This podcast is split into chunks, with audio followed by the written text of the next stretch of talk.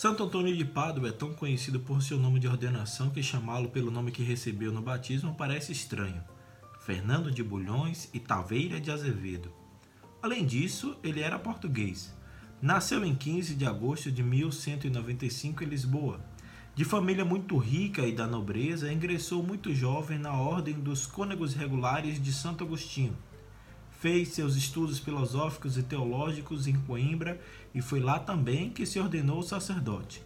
Nesse tempo ainda estava vivo Francisco de Assis e os primeiros frades dirigidos por ele chegavam a Portugal, instalando ali um mosteiro. Hoje é sábado 13 de junho e o santo do dia, com muita alegria, fala um pouco sobre a vida de Santo Antônio de Pádua e de Lisboa, o santo mais popular da cristandade, perdendo apenas para Nossa Senhora a mãe de Jesus. Eu sou Fábio Cristiano, sejam bem-vindos.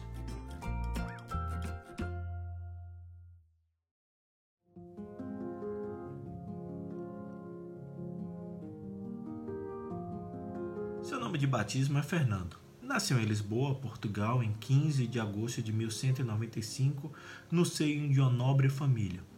Com 15 anos, entrou para a Ordem dos Cônegos Regulares de Santo Agostinho, Preparou-se para o sacerdócio no mosteiro de Santa Cruz, em Coimbra.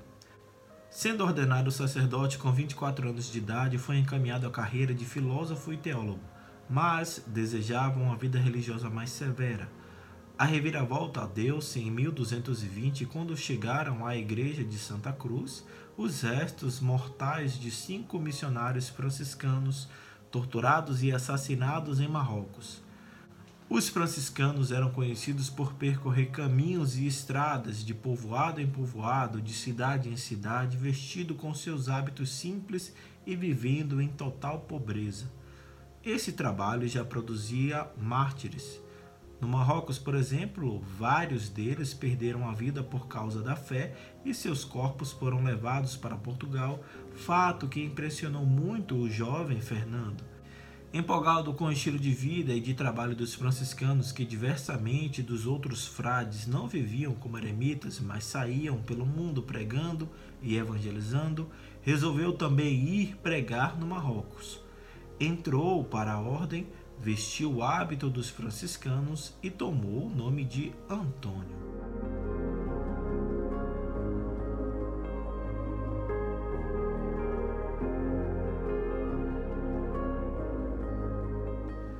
Entretanto, seu destino não parecia ser o Marrocos.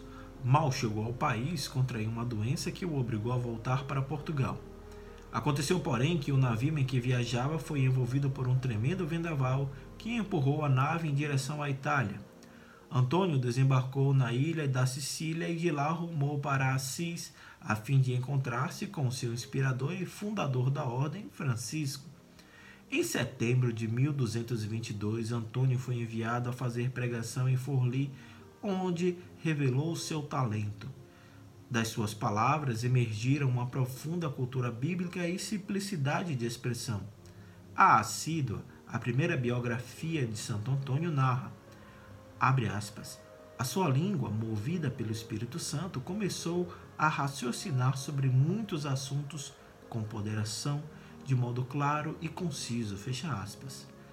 Desde então, Antônio começou a percorrer o norte da Itália e o sul da França, pregando o evangelho aos povos e povoados muitas vezes confusos pelas heresias do tempo, sem poupar críticas contra a decadência moral de alguns expoentes da igreja. No ano seguinte, em Bolonha, foi mestre de teologia para os frades que se formavam. Foi o próprio Francisco que, com uma carta, conferiu-lhe este encargo, autorizando-o a ensinar e recomendando-lhe também a não se descuidar da oração.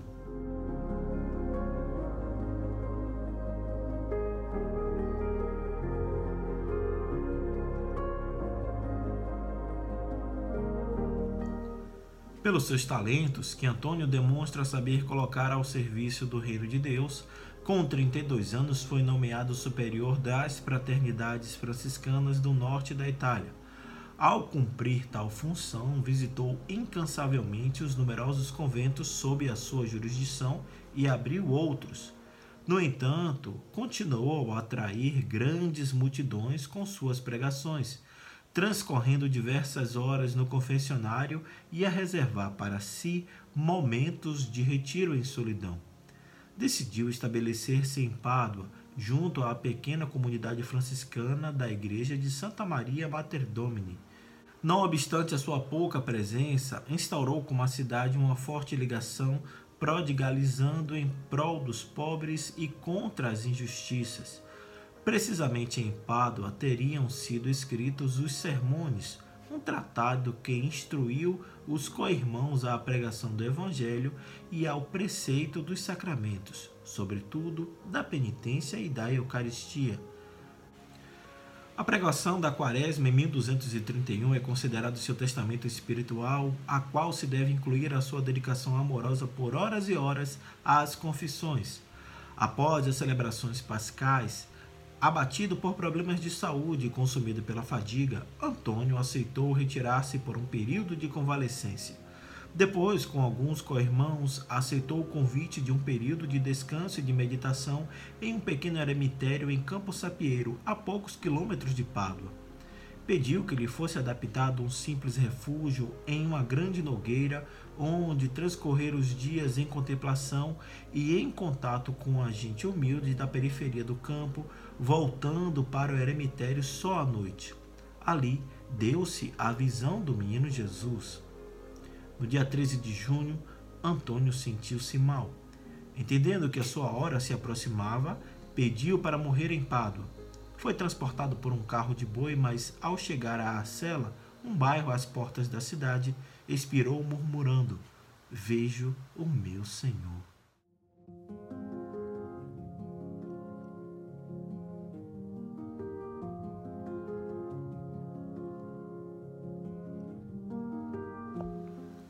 Frei Antônio foi sepultado numa magnífica basílica romana. Sua popularidade era tamanha que imediatamente seu sepulcro tornou-se meta de peregrinações que duram até os nossos dias. São milhares os relatos de milagres e graças alcançadas rogando seu nome. Ele foi canonizado no ano seguinte ao de sua morte, em 30 de maio de 1232, pelo Papa Gregório IX.